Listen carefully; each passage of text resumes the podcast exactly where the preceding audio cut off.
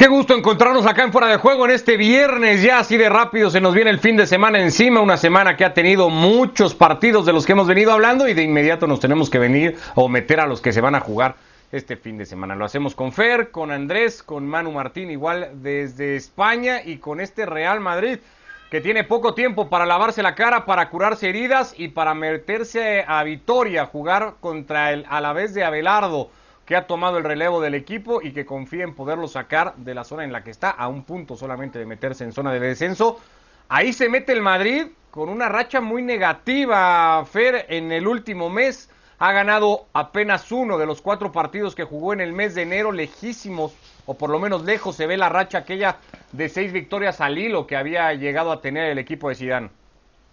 Qué gusto saludarles. Bueno, también llega a un lugar a donde, eh, si de rachas hablamos, la del la del Alavés es bastante mala. Es más, con el Pito Abelardo todavía no han llegado a ganar, no ha sido capaz de mantenerlos en la Copa tampoco. Son golpes tras golpes los que ha recibido un conjunto que este sábado estará festejando con la llegada del Madrid su centenario, o sea, una cuota de, sentimentalismo alrededor de este partido que quizás pueda ser el camino por donde el Alavés pueda sacar una diferencia, que esto anímicamente los tendrá que impulsar para conseguir entrar en una lista eh, que no incluya muchos equipos, creo que son más los que han sufrido festejando sus centenarios que aquellos que han logrado hacer que su afición termine contenta con el partido que festeja o celebra oficialmente el haber llegado a 100 años de historia.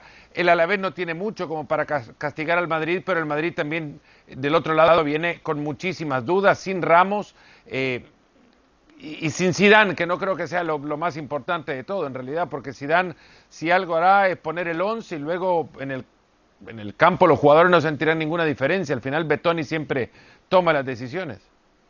Sin Carvajal, eso sí, que ya implica la principal o, la gran duda de cómo pueda jugar el Madrid. Y sin eh, eh, tampoco Valverde, que podría ser siempre o suele serlo lo del uruguayo, el primer relevo para cualquiera de los tres eh, mediocampistas. Manu, va, a ir muy distinto el Madrid.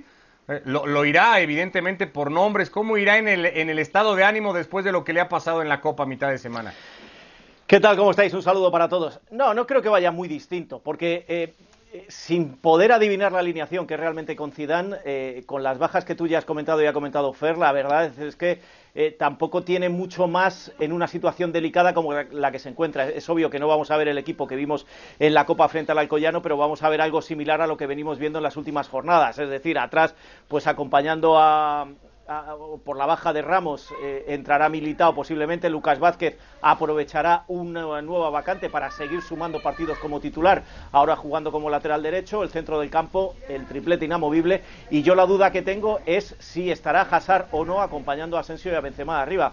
Eh, y tengo esa duda porque cuando los partidos no eran para Hazard, es decir, un hombre que acaba de salir de una lesión, le metes en un campo del que luego te quejas que está helado y que eh, juegas frente a equipos donde te van a dejar muy poquitos espacios y, el juego de Hazard ya sabemos cómo es cuando no hay espacios, pues si le has puesto en esos partidos ahora en un encuentro donde seguramente te abras un poquito, se te abra un poquito más el equipo rival, por eso que comentábamos, porque es el centenario, por la necesidad, por el estilo de el Pitu Abelardo, pondrá a Hazard o no pondrá a Hazard, o pondrá a Vinicius. Esas son las dudas que, que puede haber, pero por lo demás, fíjate, estamos hablando de, de 11, 8, 7, 8 jugadores, los tenemos claros, porque son los que hay. Eh, se va a poner, Andrés, eh, en las manos Zidane de los que se pone siempre, de los que puedan estar al menos el fin de semana. Y eso en este momento no sé si es una buena noticia para el francés que sabe que le suelen responder en momentos apremiantes o una mala noticia porque el momento individual de muchos de ellos pues no es el que era hace cuatro o cinco partidos también. Sí, ¿qué tal? ¿Cómo le va? Un saludo para todos. Eh, yo coincido bastante con lo que decía Manu. Eh, hay que sumarle que Mendy va a jugar porque Marcelo viene a jugar un partido largo, o sea, ya tenés mínimo tres de los cuatro defensores. Eh, la única, el único tema por ver y para sumar a lo que decía Manu recién es si vuelve a jugar Lucas Vázquez del lateral derecho, donde el otro día cometió dos errores que le significaron dos goles al, al, Real Madrid, o si vuelve a jugar Lucas Vázquez de extremo por derecha, pero eso significaría sentar a Asensio y poner a Odriozola, que es menos probable porque Odriozola no ha tenido mucha confianza por parte de Zidane y del, y del cuerpo técnico. Todo lo demás yo creo que Hazard sí va a jugar y que tiene que jugar un partido grande y que al final de cuentas el Real Madrid no tiene más, por lo que decíamos, le faltan dos defensores titulares, le falta el cuarto hombre en la mitad de la cancha que es Valverde, no nos olvidemos que le falta Rodrigo también adelante, Entonces, esto es el Real Madrid hoy. Si alguno pensaba en una alternativa, se acaba cuando Odegaard está a punto de firmar con el Arsenal para irse a préstamo y cuando pidió no jugar esta semana en Copa porque se quiere del Real Madrid. Todo lo demás es volver al 4-3-3 y jugar con estas variantes. Entonces no tiene mucho más el Real Madrid,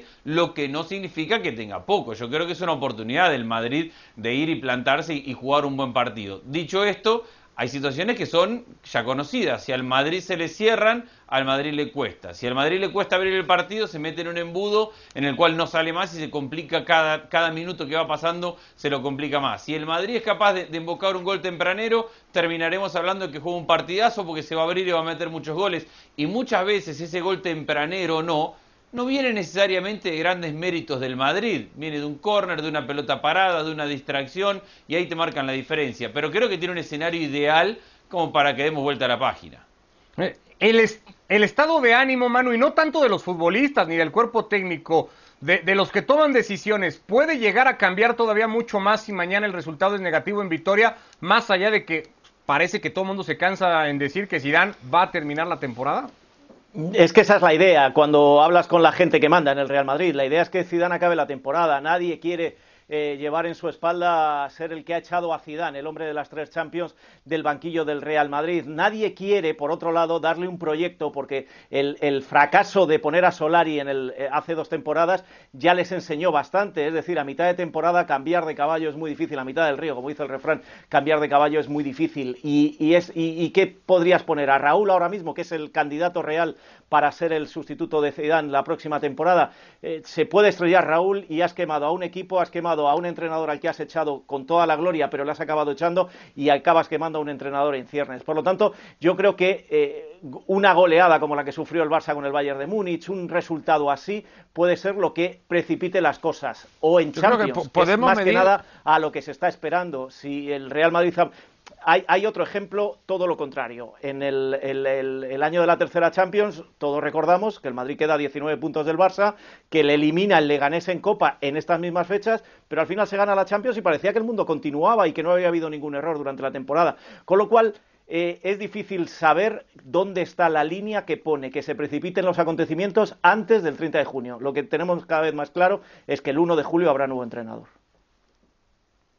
Fer, iba, te, ¿se te quedaba ahí algo? ¿Ibas a decir no, algo? que podemos medir lo que significa fracaso, ¿no? Pero yo creo que el mayor de los fracasos del Madrid es haber continuado eh, con Zidane sin, sin darle eh, profundidad a los cambios que ya se habían realizado con Solari antes. Y ahora nos estamos dando cuenta, dos años más tarde, que el equipo de Zidane en el, en el 2016 es, salvo tres, cuatro cositas, lo mismo que entonces tuvo cuando dirigió por primera vez una temporada completa con el Madrid, que no ha sido capaz de darle continuidad a jugadores jóvenes, que ha sido incapaz de renovar, a, no por renovar contratos, sino renovar futbolísticamente a jugadores que siendo activos del club, Zidane no los ha, no los levantado, jugadores que siendo activos del club, Zidane los ha hundido, jugadores que le permitieron al Madrid hacer caja, claro, pero porque Zidane se encaprichó para que no jugaran en su equipo, jugadores que ahora están en otros planteles siendo titulares, una larguísima lista de fichajes de los cuales muy pocos han sido tomados en cuenta con Zidane y que cuando estaba Solari ahí, al menos estaba encaminado esto a hacer una transición más sana, más limpia, más orgánica hacia un lugar a donde el Madrid ya puestos ahora, dos años más tarde, pudiera llegar a competir. Con Zidane, todo lo que ha querido es darle continuidad a aquello que le formó sus éxitos. El gran fracaso es permitir que Zidane no cambiara lo que ya estaba camino a cambiar. Sí, está muy bien, y, pero si nos ponemos en el otro lado, y tú bien sabes, Fer, que yo no soy de los que defienden a Zidane, lo que te responden es que Zidane ganó una liga y a Solari le quitaron claro. tres competiciones en una semana. Sí, una de las semanas eh, peor recordadas seguramente en la historia más reciente del madridismo. Como sea es la tercera gran crisis del Madrid, apenas en el mes de enero en esta temporada a, a, así han ido las cosas con Zidane, ha librado las dos primeras. Vamos a ver cómo le responde de entrada el equipo mañana en Vitoria. Vamos a ver también cómo responde el Barça, qué tanto es capaz de cambiar el Barça que ha confirmado Andrés, no tendrá a Lionel Messi ante el Elche, no tendría que ser por el rival que tendrá enfrente, la ausencia más significativa, la del argentino, por más que sabemos, condiciona siempre muchísimo de lo que pueda hacer el juego, en este caso el equipo de Kuman.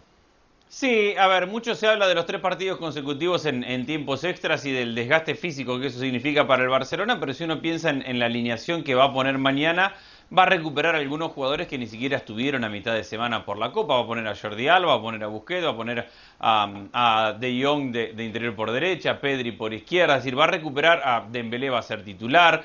Va a recuperar una base que no viene tan desgastada esta semana, aunque ha sumado más minutos sin lugar a dudas de lo que imaginaba. Es verdad que no tener a Messi te condiciona para peor, te obliga a otras cosas, porque Messi te desordena, te desorganiza en el buen sentido de la palabra el equipo, con su movilidad, con, aparecer por distintos sectores del campo, obliga y genera espacios para que el resto de sus compañeros lo, ocupen. Sin Messi, ese puesto lo ha ocupado Grisman cuando no ha estado Messi. Ese puesto de falso 9 con dos extremos lo ha ocupado Grisman. Y me parece que el francés va a volver a jugar ahí, que sí viene de sumar minutos en, mitad de semana. Por lo demás, Pedri de interior por izquierda para ir un poquito hacia adentro, para abrirle el carril a Jordi Alba. De Jong con mucha llegada al área rival para, para meterse hasta el área chica a ver si puede definir. Y el Barcelona con esta situación de ser protagonista desde la posesión ante un rival que todo muy lindo, pero no gana un partido desde octubre. O sea, es el momento ideal para que Messi descanse, se tome otro partido y el Barça debería tener un día tranquilo. Pero ¿cuántas veces deberían tener un día tranquilo y no lo tienen?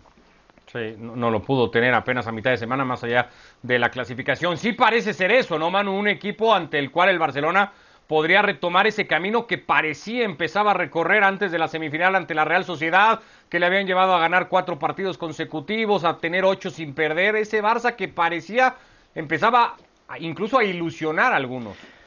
Pero eso es lo que hay que ver, eso es lo que hay que ver, y no ver solo un partido. Em, antes decía Andrés, no, el, Real Madrid eh, marca pronto y luego golea, y parece que ha hecho un partidazo. Y es así, parece que ha hecho un partidazo y luego vuelve a tropezar. Yo creo que tanto en Real Madrid como en el Barcelona se sigue cometiendo el error del análisis inmediato según el resultado del último domingo. Y hay que verlo en perspectiva y en toda la temporada. Esos seis partidos que gana el Real Madrid, esos cuatro partidos que gana el Barcelona, creo que en ningún caso fueron los que solucionaban los problemas. No recuerdo en ninguno de los partidos que nos sintiéramos plenos de haber visto el gran fútbol que esperamos de, la plantilla del, del Fútbol Club Barcelona. Sin, sin ir más lejos, se, mete, Manu, se ¿eh? mete sí, sí, sí, pero, pero mejora lo justito, pero no mejora tanto como tú esperas. Se mete en la final de la Supercopa y todo el mundo dice que este Barcelona era el favorito para ganarla cuando se había metido por un portero que había parado absolutamente todo en aquel partido. Pero seguía siendo favorito para ganarla. Era, era, superior al Athletic Bilbao. A ver que se metiera a la final y, y enfrentar al Athletic Bilbao no. ¿Y qué era favorito. Pero ¿y qué sucedió? era favorito, pero a ver, mano, pero vamos a ver que con incidencias de partido, pero era favorito, y estaba a tres minutos. ¿y qué sucedió? Este, que, nada, que, si a tres minutos el gol de Villalibre no entra, hablábamos del Barcelona campeón de la Supercopa y el Renacer, que es lo mismo, y lo hacemos todos, porque lo último que vemos es lo, que tiene que importar. No, es que creo que no. que los problemas del, Barcelona no, son ni futbolísticos. creo que no, te entiendo perfectamente, que no decir que no podemos hablar en función del resultado cuando lo que hacemos siempre es hablar del resultado. todos los problemas y todos los altibajos que tiene este equipo. Lo que quiero decir es que si hacemos un análisis global y no nos quedamos solo con el último partido, veremos las carencias que tiene este Barcelona de Kuman como las carencias que antes analizábamos en el, en el, en el Real Madrid de Zidane. ¿Cuál es el problema? Que si hubiera ganado la Supercopa hoy estaríamos hablando de vuelve el Barcelona. Yo no lo tengo tan claro. Creo que hay que darle mucho tiempo a este equipo para saber si está bien o mal, independientemente del último marcador. Pero, es que de, lo mismo que hablamos, de lo mismo que hablamos, Manu, antes decías que a Zidane se le ha dicho que ha ganado la Liga y que se le perdona porque ganó la liga, cuando ese equipo que ganó la liga en realidad no era, no era eh, el, reciente, el que acaba de ganar la liga. Te agradezco mucho que coincidas con mis opiniones que llevo expresando. No, no, no coincido. Si ese equipo, no te escuché además, si ese equipo hubiese tenido público en el Santiago Bernabéu, habría resultado ser todavía soporífero con lo que era, había recibido castigos que no se le dio nunca porque no había público en la grada la gente en el Madrid, los que veían ese equipo, aguantaban nada más el hecho que al final terminaba ganando un partido sin jugar nada bien. Como te y el público, la carencia. están de acuerdo con lo que llevo expresando, no ahora, sin cuando se ganaban Champions también. bueno, una casualidad ha sido esto nada más, pero sin que eso sea poca cosa, que eso no lleva a defender ningún planteamiento, pero no es poca cosa al final del día ganar otro argumento no se puede defender desde el resultado. Perdón, Andrés, dale. A ver, yo quiero sumar lo siguiente. Yo creo que lo del Barcelona es en función de qué medimos al Barcelona. Si, si lo que estamos esperando es que el Barcelona juegue como Xavi, Iniesta y, el equipo de Guardiola. Y nuestra comparación va a ser con el fútbol del Barcelona de aquel momento. Obviamente que este Barcelona está muy corto. Si lo vemos en función de un técnico que llega en la situación en la cual está el club, con este grupo de jugadores, con las carencias que ya sabemos que tiene este plantel en la configuración, sí es verdad que el Barcelona venía desarrollando una idea que había mejorado con Busquets mejorando su nivel del cual hemos hablado, con De Jong jugando el mejor fútbol desde que ha estado en Barcelona, con Trincao encontrando una sociedad con Messi o con quien anduviera porque pasa a ser un buen socio del fútbol del Barcelona, con un Dembélé que con algunos partidos de, confianza parece que... lo de Trincao si no me lo creo. Lo de Trincao me parece más un, un... timo a la, a la un deportiva del Barcelona que, que cometiendo errores sigue encarando. Es decir, el Barcelona muestra positivismo en la generación de un equipo. pero ahora, si vamos a comparar esto y si la vara va a ser siempre el nivel del Barcelona con, con la cultura futbolística del barcelonismo y el equipo de Guardiola, ya está, no lo hablemos más porque no va a llegar a eso en este momento y con este plantel. Lo que tiene que hacer el Barcelona en este momento es, con lo que tiene, y ha perdido varios jugadores importantes, ahora no lo tiene a Messi, no lo tiene a Coutinho, ya no lo tiene a Ansu Fati, con lo que tiene tratar de competir y en eso está tratando de crecer su idea y en eso yo sí creo que venía mejorando hasta esta semana donde pierde la Supercopa. Yo ahí metería también de esas carencias de las que hablaba Manu, tampoco creo que las vayan a corregir en toda la temporada ni el Madrid ni el Barcelona y tendrán que aprender a vivir con ellas y a ganar con ellas. Y hablo del Atlético Manu porque sin a lo mejor tener tantas, tampoco es que el equipo del Cholo sea un super equipo, pero ha encontrado una habilidad que el Madrid y el Barça no tienen, que es ganar la mayoría de sus partidos al día de hoy, no fallar al menos tanto como si fallan los otros dos y así se va a medir al Valencia el fin de semana. Pero esa es la diferencia de este Atlético de Madrid. ¿Qué es lo que quieren los atléticos? ¿Qué es lo que esperan? El resultado 1 a 0, partido a partido, seguimos como líder los tres puntos y estamos arriba. Y encima se le suma que tu rival, por llevarte el campeonato más allá del Real Madrid, el Barcelona, te regala al goleador ahora mismo de tu equipo, con lo cual están felices. En el Atlético de Madrid no es lo mismo que, como decía Fer, si hubiera habido público en la grada, y esto lo hemos contado muchas veces, qué distinto hubiera sido el ánimo de los jugadores del Real Madrid. Habiendo público en la grada, por mucho que decía los medios de comunicación aquí en Madrid, y demás, tú escuchabas a los aficionados decir esto es un desastre, esto no divierte a nadie. A un, aficionado del Atlético de Madrid, tú lo que le escuchas es, mira, somos los terceros de este grupo de cabeza, nos hemos metido entre ellos, lo importante es que ganemos partido. ¿Cómo? Me da igual, que ganemos. Sí es cierto que con la renovación de plantilla que se hizo el año pasado, ese año de transición que dijo el Cholo, algunos esperaban que el estilo, que la forma, que hubiera más goles, que te divirtiera más el Atlético de Madrid. Pero al final, ¿qué es lo que quiere el Atlético? Lo que está haciendo el Cholo. Por eso el Cholo es perfecto para el Atlético de Madrid y habría que verle luego en otro equipo si es capaz de hacer lo mismo lo cual creo que lo que se le debe exigir por historia, por plantilla, por presupuesto a estos tres, el único que lo está cumpliendo es el Atlético de Madrid. Eh, lo ha hecho eso Cifer dando, o por lo menos eso parece el equipo de Simeone, un par de pasos atrás en cuanto al estilo que trató de proponer al arranque de temporada. No sé si eso también va un poco de, la mano de la falta de protagonismo de un Joao Félix que hasta la titularidad hoy eh, tiene cuestionada en el equipo. Sí, estaríamos hablando de otro conjunto, de otro tipo de fútbol incluso, porque Joao Félix es, eh, desequilibra, es capaz de, hacer cosas diferentes en la cancha cuando bien anda y no lo ha hecho. Es más, el, último partido también, ayer salió desde el banco. Eh, es un equipo que se define muy bien desde las estadísticas. Eh, el líder es cierto, pero hay solamente seis equipos que tienen menos disparos que el Atlético de Madrid. Y sin embargo, de esos de, ese cúmulo de disparos, es el cuarto equipo con mejor efectividad. Cuando, le cuando va a tirar la pelota, mm, la mayor cantidad de disparos quedan entre los tres palos. ¿Qué querés? Un equipo que llega muy pocas veces, pero cuando llega lo hace, lo hace muy bien. Un equipo que podría ser representado por Joao Félix, ahora como emblema me parece, queda muchísimo mejor medirlo a partir de Marco Llorente. Es un jugador que define muchísimo lo que quiere el Cholo con el Atlético que, ha sabido encontrar eh, en, en, en, el, eh, en Luis Suárez a, un, a una figura que le pelee pelotas, que nunca desista, que es cierto, es tres escalones por debajo de Luis Suárez que mejor anduvo en el Barcelona, pero sería un Luis Suárez que hoy el Barcelona seguro, así como anda, lo habría querido, porque igual sigue siendo un, un jugador definidor, uno que cambia partidos como sucedió también el día de ayer cuando triunfan y con esos dos goles el, equipo del Cholo sigue comandando la tabla. Yo, ahora me, me parece, no sé, la sensación es que va a ser más fuerte con Musa Dembélé, pero nada más que la sensación luego vas a la realidad y te encontrás con quien llega, nada más ha hecho un gol en 16 partidos, ¿no? Pero puede ser un jugador que haga eh, aún un poco más fuerte a este equipo. Igual, si Joao Félix o cuando Joao Félix se recupere, creo que esos pasos que hablamos, da para adelante o para atrás, van al menos tener un toque de brillantez. Yo para sumar rapidito a lo que se ha dicho, perdón Manu, eh, ah, sí hay una transformación de, dentro de esta misma temporada en el equipo de Simeone. Arrancamos hablando de un Llorente que era un volante de contención, siendo un jugador redescubierto por Simeone y llegando con mucha capacidad ofensiva, así arrancó la temporada. Y hoy estamos hablando que Lemar juega de interior de izquierda y que defiende y que Carrasco que es un extremo delantero arma una línea de 5 y que también trabaja, o sea, arrancamos hablando que aquellos que eran para recuperar la pelota y tenerla atacaban y ahora en este momento de la temporada estamos con que aquellos habilidosos que tienen que marcar situaciones de peligro defienden muy bien. Para mí ese es el cambio que ha ido teniendo en lo que va de la temporada de este equipo. Una cosa que, no es, que no es extraña en el Cholo Simeone. Si repasamos las últimas temporadas, siempre en los meses de septiembre y octubre intentó eso, dar el pasito hacia adelante, ser más protagonistas, tener más el balón. ¿Qué le fue sucediendo? En otras temporadas los resultados no se dieron, en esta ocasión pues que Joao Félix no terminaba de entonarse, que además se lesionó, que Lemar ha reaparecido milagrosamente cuando nadie confiaba en él, que Carrasco vuelve a ser el Carrasco de los primeros meses de la primera etapa en el Atlético de Madrid. Es decir, sí ha habido ahí una evolución que además al Cholo, manteniendo su tradición que cuando las cosas no terminan de funcionar me vuelvo a lo mío, que es lo, de lo que entiendo, esto es lo que ha hecho el, el Atlético de Madrid, volver a lo de siempre.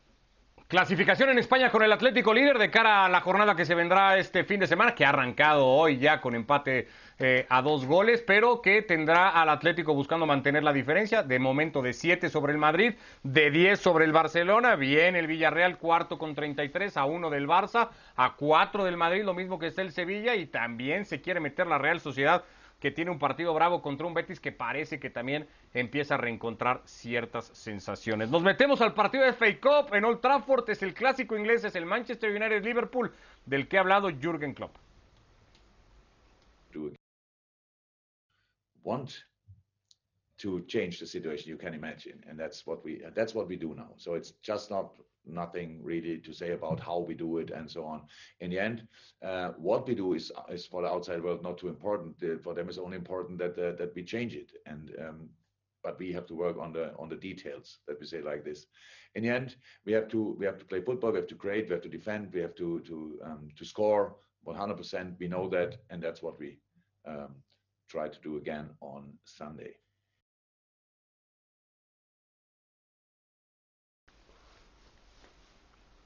Bueno, Jürgen Klopp y, el momento que está atravesando el Liverpool. Primera ocasión desde mayo del 2000 que el equipo liga cuatro partidos sin anotar en Premier. Eso se cumplió con la derrota en casa a mitad de semana frente al Burnley. Han pasado 438 minutos sin que los Reds puedan anotar en un partido de liga. Evidentemente muchas de las preguntas hechas al alemán Fer se han centrado ahora a esa parte, la de la ofensiva del equipo, que, parecía eh, siempre garantizada solo por los nombres y que de repente se encuentra con esta realidad que lo tiene hoy rezagado en una clasificación en donde se ha metido ya de lleno el City, sigue comandando el United y hoy lo mide, o este fin de semana, por una copa a partido así único bravo contra el United. Sí, quitando creo que los primeros días, cuando llegó a tratar de instalar su idea, Jürgen Klopp ahora está pasando un momento complejo porque su equipo no había llegado. Con un triplete que curiosamente se ha mantenido desde hace ya tres temporadas juntos, cuando en Inglaterra hay muchísimo recambio en los equipos grandes con aquellos que juegan arriba, Firmino, Sala y, y Mané eh, siguen estando ahí arriba, siguen siendo jugadores diferenciales, pero los equipos que les enfrentan saben perfectamente que lo que tienen que hacer cuando llegue un conjunto como este, que además puede sumar a, los laterales mejor que quizás ningún otro equipo entre las cinco grandes ligas en Europa, que cuenta con un jugador que además puede encontrar pasillos a donde muchos no lo ven como Tiago, que sube si quieren a centrales como Fabiño, capaz de jugar en la mitad y prolongarse hasta, hasta cerca del borde del área, eh, que lo que pueden hacer con un equipo que llega con muchos es tratar de ordenar con los tuyos los pocos espacios que existen y no permitir con movimientos alocados que se creen eh, eh, vacíos ahí donde el rival espera ganarte la espalda. Que el central no salga a perseguir a Firmino cuando Firmino sale del área y lo que pretende es arrastrar la marca del central como referencia. Que el central sea disciplinado. Es, difícil hacerlo 90 minutos cuando sos el Burnley, es más complejo hacerlo eh, cuando uno de tus centrales es Maguire y cuando sos el United supuesto a jugar metros más adelante. Eh, digamos que lo que más eh, atraganta al Liverpool es el, es el tráfico, es la congestión, en la hora pico, ¿no? Es como meter un montón de autos en el borde del área. El Liverpool ahora está llegando, como muchas veces lo ha hecho, como lo ha hecho durante muchas temporadas, como Klopp lo ha llegado a instalar y como llegó a ser un equipo maravilloso y efectivo sobre todo, más en la última campaña donde sí restó un poco de la brillantez.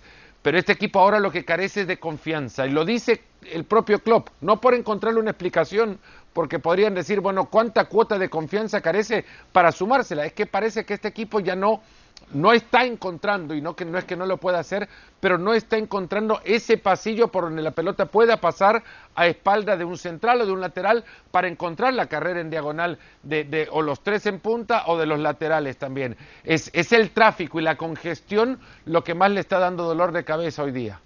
¿E, ¿Es solo eso, Andrés? ¿Es un tema de, confianza? ¿O se puede decir que Liverpool en algún momento se volvió predecible y perdió sin Jota a ese futbolista que podía, digamos, revolucionar de alguna manera el ataque del equipo?